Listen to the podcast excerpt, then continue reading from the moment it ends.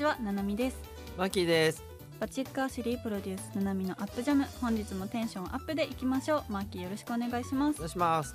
そして本日のゲストは先週に引き続きシンキングドックスの翼さん13です。よろしくお願いします。よろしくお願いしまます。それではまずはシンキングドックスさんの曲でテンションをアップしてもらいましょう。曲紹介の方お願いします。はいそれでは聞いてください。11月17日に、えーリリースした新曲です。シンキングドックスでエキストラななみのアップジャムはバチッカーシリーの提供でお送りいたします。バチッカーシリープロデュースななみのアップジャム本日のゲストはシンキングドックスの翼さん、じゅんさんです。よろしくお願いします。よろしくお願いします。お願いします。先週はねまあ主に共同生活をなされてるってことで そのお話をすごいあの、はい。こっちが気になってたくさん聞いてしまったんですけど 今週はお二人のプライベートな部分にも迫っていきたいと思いますので、はい。よろしくお願いします。はいまずなんですけどシンキングドックスの事件簿があるみたいなんですけど 事件簿。があるみたいでえなんか一日中立ちっぱなし事件っていうのをなんか言われてるんですけど、はい。どんな事件これは ボーカルの僕ですね。はい。あのちょうどこの11月17日にあの出したシングルのカップリングのレコーディングの日だったんですけど、はい僕あの学生時代にバスケやってて背中を一回怪我してるんですけど、はい。その怪我が背骨と背骨の間の神経が、あのポロって飛び出ちゃうんですよ、ヘルニアみたいな。あでも近いかもしれない。っ痛い。ていうのがあって、はい。年に1回来るか来ないかみたいあー。なんですよ。でも定期的にやっぱ来るんですか？なうわ今日これ来ちゃったなっていうのがあたまたまはい。そのカップリングのレコーディングの日に来ちゃって、ーはい。えどうしようと思ってもう動けないんでとりあえず痛み止め飲んででギリギリまでいやでも今日レコーディングしとかないと間に合わないかなとうん。かそういうことも思いながらメンバーにも相談してとりあえず行くだけ行ってみようって言って行ったんですけどやっぱ痛すぎて曲げられないんですよ背中が。はい。で座ってても痛いんではい。あのその日10時ぐらいうん始まり、うん。楽器のレコーディングもあったんで、はい。10時ぐらいから夜、まあ、12時はいかないぐらい、うん夜中まで。はい。そうあやってたんですけど、俺痛いから一回も座れなくて。え寝るか立ってるかしかできない状態だったもんね。ー、はい。えもうなんかその控え室とかもあったんですけど、はい。そのレコーディングブースの。その控え室とかでなんでお前ずっと立ってんの？みたいな。ー、いや周りからしたらそうなりますよエねンジニアさんとかも休憩で入ってくるんですけどなんか俺が立ってるからなんか みんな座らないんですよ ね確かに座れないですよね。すみませんあの事情があってこうやってるんではい。皆さんあのどうぞ座ってくださいないやそのなんかはい。えー神経が飛び出した状態でカップリング取ったっていうのはね。いやでも本当歌えるか歌えないかちょっと判断うん。に、まあ、時間をかけたんですけどなんとかその日は声出す分にはあの大丈夫問題がなくて、はい。気合を入れてレコーディングがい。できました。えそれどうやって治るんですか？その年一が、もうあれなんですよね。痛み止め飲んで安静にしてるしかなくてだい。たい1週間ぐらいかけてそれが痛みが引いていくような感じなんですけどもう一週間かかんな帰りのうん帰りの車の中とかも結構いやそうです。よ座んなきゃいけないですもん座ねる時さね叫んでたもんね。機材車で。いやもうメンバーの皆さんはもうそれ見てそれ見てどいや何もできないんで。いやそうですよね。まあちょっと高音出す時とか辛そうだなって思いながら 踏ん張れないからいやでもね。ね。逆になんか変なところあに力が入らない。あ。入らなくて。逆に良かったパターン。声はねすっと出たイメージが。あーなるほど。だから普段力みすぎてるのかなとかちょっとななんかちょっと勉強になっちゃったのが。でもいいこともあってよかったです、うん。そんな背景を知ってると余計カップリング深み出ますよね聞くときに三三曲まあカップリングだから2曲あるんですけどどっちかなとか思いな。がら なるほどどっちかな。やそうね。ねちょっとね当ててみてもらって えー、あとは現地でカイソレート事件。これはギターの順がやらかしたことなんですけどおまあはい。何年か前のどこかのフェスではい。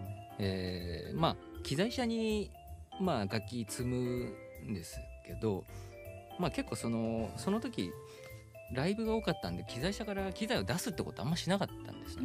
はい、でただそのフェスだってことでちょっとまあギタリストって足元にいっぱいあの音を変える機械が並んでるエフェクターっていうのがあるんですけど、まあそのエフェクターちょっとフェス用にちょっと凝ったことしようかなと思ってリビングに持ってっちゃったんですよ。うん。でめちゃくちゃ凝って配置したら次の日忘れちゃったんですよねそのまま。うん。普段積むっていうね。現場着いてからうん。その機材を下ろしてる時に、あのその時の当時のマネージャーさんにはい潤が「こういう四角い黒いやつって今日のえー、ジュンさん乗せましたあらありありましたっけ？みたいな。あーっと思って冷や汗出てきちゃって、はい。急いでうん。楽器屋行ってくださいって言って、もうゼロから揃えてうんえー。全部買ってね。ギターは持ってった？ギターは持ってたんですよ幸いにも。うん。よかった さすがに楽器忘れたこない。楽器はないねこで全て揃えたっていうあの冷や汗事件ですね。うんあでもなんか、ううんん、まあまあ高いですよねエフェクター結構苦しかったっすね。本当うに。んただいいライブになりましたよね。いやいやいや あのーそれ映像にあのー撮っといたんですけど、はいすごいいい顔して弾いてましたね もう開き直ってるんですよね。うんもう。もういいや緊張もなんか取れたみたいな いやそれはヒヤヒヤもんですね。うん。えそれは映像はどっかで見れたりしないんですか？映像はちょっと個人的なあ個人的なやつなんですね。なってしまうので。ファンのファンの方はきっと気になってるだろうなと。したあれ 上海事件っていうのもあるば。上海事件上海事件。上海事件はですねこれあの、まあ、これもフェスなんですけど、はいはい。上海のフェスにあの出演させていただける機会があってメンバー4人で行って出たんですけどはい。あの、まあ、楽曲何曲だった？6曲ぐらい。そうですね。六30曲ぐらいやってるうちの、結構ここの曲は盛り上げたいよねっていう曲のところではい。あのイヤモニつけてたんですけどイヤモニから一切音聞こえなくなったんですえよー、しかも途中で。全員同じタイミングでブツッと音切えれて、ー、でこうやってもうパッてもう見合わせたらみんなすげえ笑ってんですよ。なんか 焦ってるかなと思ったら。俺聞こえないって思って見たらなんかみんなうん俺も聞こえないよ。みたいな聞こえません みたいな。こえないから大丈夫って。そう。でもうアイコンタクトだけでその後乗り切って、えすごいですね。あれが切れるとどういう状況になるんですかえっとまあライブする時ってあの楽器の弾いてる音とはい。プラスでそれを盛り上げるための音をあの同時に流してたりするんですよ。なんでその音外では要は会場のお客さんには聞こえてるんだけどやっぱそれって反響とかいろいろするんで僕らも聞いてないとなかなか合わせられなかったりするんですね。取れなくなっちゃうんですよね。そううんそれをイヤモニから流してたりするんですけどそれが聞こえなくなったせいで それに合わせる方法がなくなったんですよ。全く聞こえないんですか？タイミングがずれる？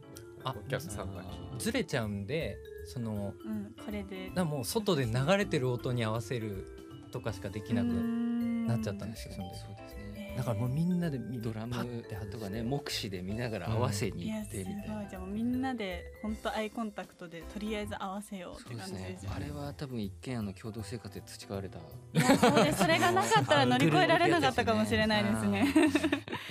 バチックアシュリーでもなんかステージはもちろんですけど、まあ私生活で共同生活はしてるじゃないですか。はい一人の時間とかってどうやって過ごしてるんですか？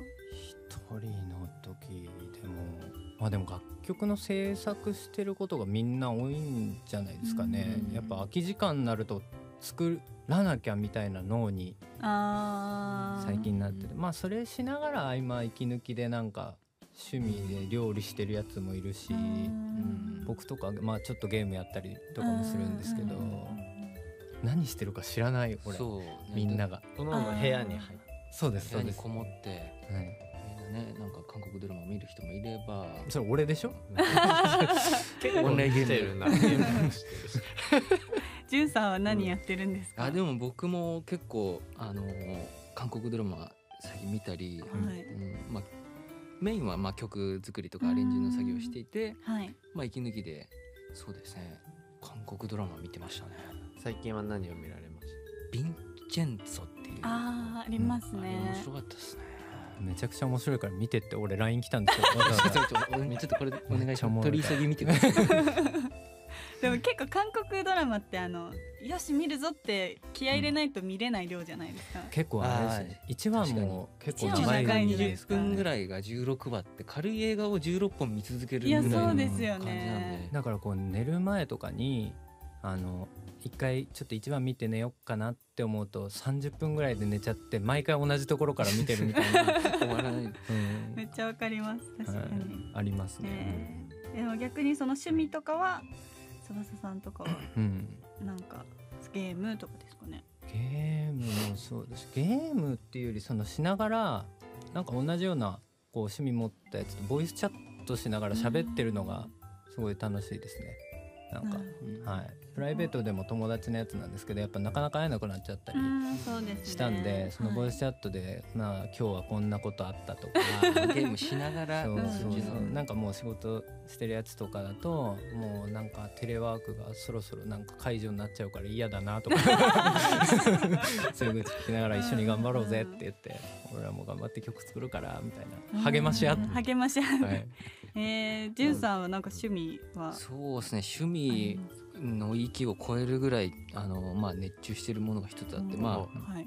養蜂業をやってるんですけど僕。養蜂業。僕あのミツバチを飼ってまして。行ですもんねもそうですねもう何十箱って蜂蜜を作っ作ることですかね、はあ。そのあのすい。うかごい、うどこでや飼ってる？えっ、と3カ所ありまして静岡地元の静岡、えー鎌倉埼玉の3カ所であのやってます。ね。すごいなんであ本当まあ空いた時間見つけてバッと行って世話してで帰ってくるみたいな。家ではやらない家でもちょっと試みたんですけど、やっぱちょっとメンバー的にもちょっと厳しいということで あの養蜂業要望自宅ではちょっと都内は厳しいかなっていうので、はいえーそれはやっぱ昔あの小さい頃から身近にあったってですかそうですね。小学生の頃にあの野生のミツバチを飼い始めたっていうのがきっかけだったんですよ。その怖くに住んでたんでそうなんですよ。あの思ったほどその刺さないんですよね。全然おとなしくて。思ったほどってことはたまには刺されますよね。あのまあ世話してればね、まあ、たまには刺されることあるんですけどまああの本当に皆さんが思ってる以上にやっぱおとなしい生き物なので。そうなんですよ。痛くないですあ刺された瞬間痛いっすね。刺されたこと結構あるんですね。結構まああのーそうですね。世話をするってなったら結構刺されて、平気なんですねでもその近寄ったりこうやってちょっと触ったぐらいだったら全然あ刺さないですよ、はい、実際に販売とかまでする。あでまだそこ今蜜を貯める段階にあるので。溜まったらどうする？溜まったらら皆さんにあのそうですね。あげたいですね。いつか。えーすごい。初めて聞いた趣味です、うん。えーでも今後お二人ともなんか仕事とプライベートとかでそれぞれの目標とかってありますか？仕事。翼さん。まあ仕事音楽だとやっぱり今楽曲制作とか作詞とかに本当に重きを置いて作ってるんで例えばですけどなんかこの曲はみんながいいっていう曲も作りたいしう、うん。んみんなが「何この曲」って言うけどもう一人の人生変えちゃうような曲とかあそういうのは作れたらすごい面白いなとーか最近うんちょっと思いながらやってたりするなんか数字的な目標をこうメンバーの中で決めたりはしないですか？例えば何回再生何枚売るとかライブ何人いやもちろん決めてますけど、ね、ちょっとそこはこうメンバーのうちに秘めながら,、はい。決めながらやってるってことなんですね、やるぞそうですよっていう。ね、うん。じゅん。さんは仕事の目標とか？そうですね。やっぱコロナ禍になってラリアルにライブするってことが本当に減ったのでうん。またちょっと大きい会場でまあなんか一体感というかのなんでしょう大きい会場で感じることですかね。うん。目標。にそうですよはい。ね、えープライベートとかはあります？目標。プライベートそうですね。さっき共同生活の下からいずれは一人暮らしをとか言いたいところなんですけど 別にそれも共同生活でそんなにね、うん。苦しくそこまでってかね。うん。ないんで、あジュンさんはじゃああの蜂を増やしたいとかあるもう今年の生産量を超えたいっていうのは 年々超えていきたいっていうのが目標ですね。うん。そうですよ。蜂の数を増やして蜂の数も増やし蜂蜜のせあの取れた量も量も量も毎年増やしていく目標ですね。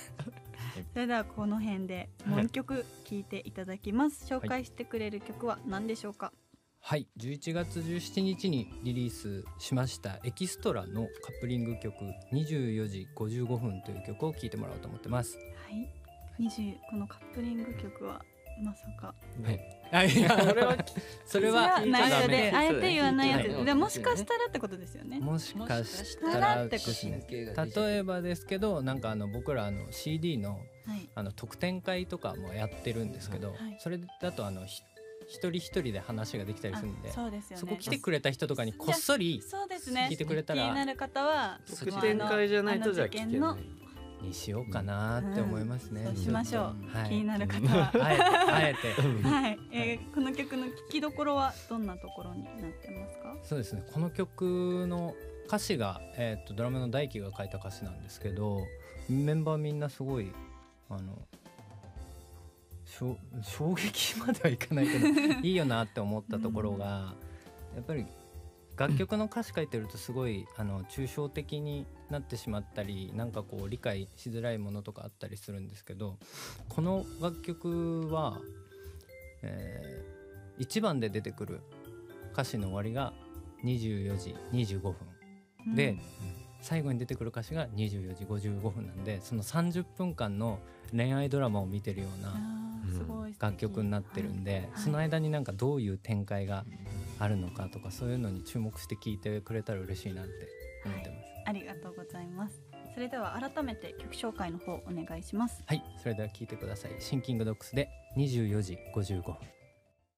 バチックアシュリー。ここでシンキングドッグスさんからお知らせがありましたらお願いします。はい、えー今月17日に、えー発売されました。我々の10枚目のシングル「エキストラ」えー CD と、えー配信の方も、えーどちらもあるので、はい。ぜひそちらチェックしてください。ぜひ聞いてください。えー CD のあの初回版には我々のライブ DVD もついてたり盛りだくさんなんでその辺もぜひ手に取ってもらえるとありがたいです、えーその他、えーライブ情報とかはホームページ Twitter にて、えーご確認よろしくお願いします。お願いします。はいありがとうございます。そしてこの番組ではリスナーの皆さんからのお便りをホームページで募集しております私たちへの質問やご感想をぜひお寄せください。またアーカイブを YouTube にアップしているのでもう一度聞きたいという方はアップジャムで検索してください。さてそろそろお別れのお時間ですがマーキーいかがでしたか？ちなみに特典会の情報は CD についてるんですか？それとも Twitter とかホームページとかで見れると思うので、はい。はい。何百人に、ね、どっちの曲ですかって聞かれてもうラジオで言っとけばよかった。かもしでもみんな気になってると思うのでファンの方はね。あっさり教えちゃうのもでもなんかそうですよあれねだな。あんだけ苦労したからね。そうですよね。痛い思いしたからもうなんかちょっといじめたくなっちゃうんですよね。こっちの曲ですよね。って聞かれたらうん。そう思う。うん。どうかな？じらすやつとか言いながら言いながらはい。ななみさんはどうですか？どうですか？どうですか？いやうん。本当になんかすごいいろんなお話を聞けて楽しい。私もなんか気になるからなそのどっちの曲だったか、聞きたいよね。言っちゃおっかな得点かはいでも本当にいろいろ聞かせていただいてありがとうございました、はいお二人またぜひ時間ありましたら遊びに来てください。ぜひぜひはい。よろしくお願いします。はいそれではこのお時間のお相手はななみと。マキがお送りしました。それではまた来週この時間にお会いしましょう。さようなら。さよならななみのアップジャムはバチックアシュリーの提供でお送りいたしました。アップライフショッピング。改めましてこんにちはマキーです。さあ始まりました。アップライフショッピング。今日も気分も人生もアップしていく商品をご紹介していくので皆様よろしくお願いします。さて本日お得な商品をご紹介してくれるのはこの方。はるちゃんです。どうもー吉本芸人のわがまますぎるバディ久保遥です。お願いします。よイエー来ましたね、イイエーイ。今月もよろしくお願いします、うん。はい。今月もじゃあ紹介をお願いします。はい。今日も皆様にお得な商品をご紹介しちゃいますのでお聞き逃しなく。今日の商品は女性に超大人気、うん。オールライトレザーの長財布ロングウォレットをご紹介いたします。イエーイこれはねマジで売れまくってるいい財布ですね、いやこれはすごいいいですね、うん。はい。これ何がすごいかと言いますと、う楽天のレディース財布部門ランキング1位を獲得してます、でこれ女性に超人気の財布なんです、うん。まあ、その理由が3つありましてまず1つ目は高品質な牛革です、うん。マーキーこのロングウォレットの牛革ってすごい上質なんでしょ？そうですね。この牛革は本当に耐久性もあって手触りも良くて水にも強いっていうそういう革ですね。確かに、うん。これめちゃくちゃ手触りいい手ですよね触りもいいし、はい。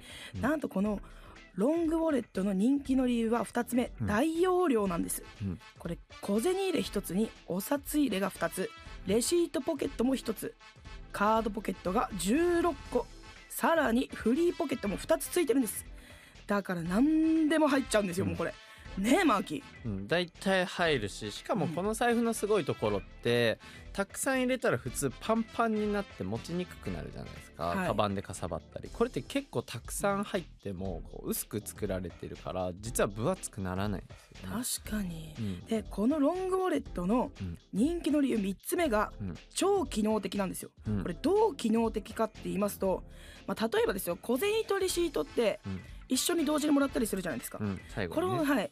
あの財布の中にポンって入れたら、もう2つとも分かれることなんてないじゃないですか絶対的に、うんぐちゃぐちゃになる。ぐちゃぐちゃになっちゃうじゃないですか、この財布のすごいところは、レシートと小銭を1つのポケットに入れても小銭だけが分かれるようになってるんですよ。ね、そこ入れると小銭だけこう隙間から落ちてって小銭入れに入っていって。そうなんですよ。レシートはそこで分かれちゃうっていう。こんだけ整理できちゃうのすごいですよね、まあ、だからこんだけあの片付けが苦手な人でも、うん。私も苦手なんですけども、うん。もうすっきり財布の中も片付いちゃうっていうもう素晴らしい財布なんですよ、うん。もうさすがとしか言いようがないですよね、で楽天のレディース財布部門、うん。ランキング1位、うん。オールライトレーザーの中財布ロングウォレット、うん。この気になるお値段は、4980円。4980円なんですよ。もう他ではありえない超破格。もう超お得な財布なんですよしかも今なら送料無料です。マーキーこの財布はどこで買えるんですか？オールライトレザーで検索していただくと、うん。楽天ヤフーアマゾンすべてのモールで買えます。またツイッターで「ナナジャム」と検索していただくと番組のツイッターが出てきますのでナナジャムから、えーご覧になれるようになっております。ああなるほど。はい。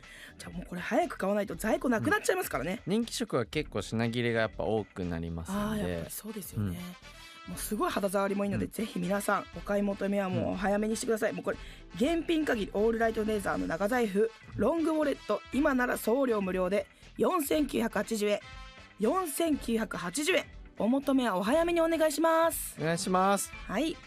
すごいこれ多機能性がもう素晴らしくて。うん。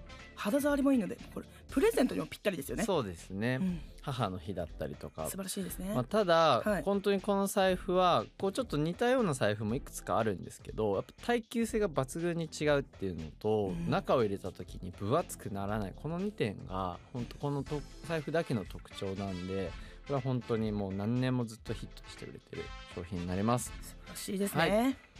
さてアップライフショッピングでは皆様にお得なアイテムをどしどし紹介していきますのでぜひお聞き逃しなく。それではまた来週。さよなら。さようなら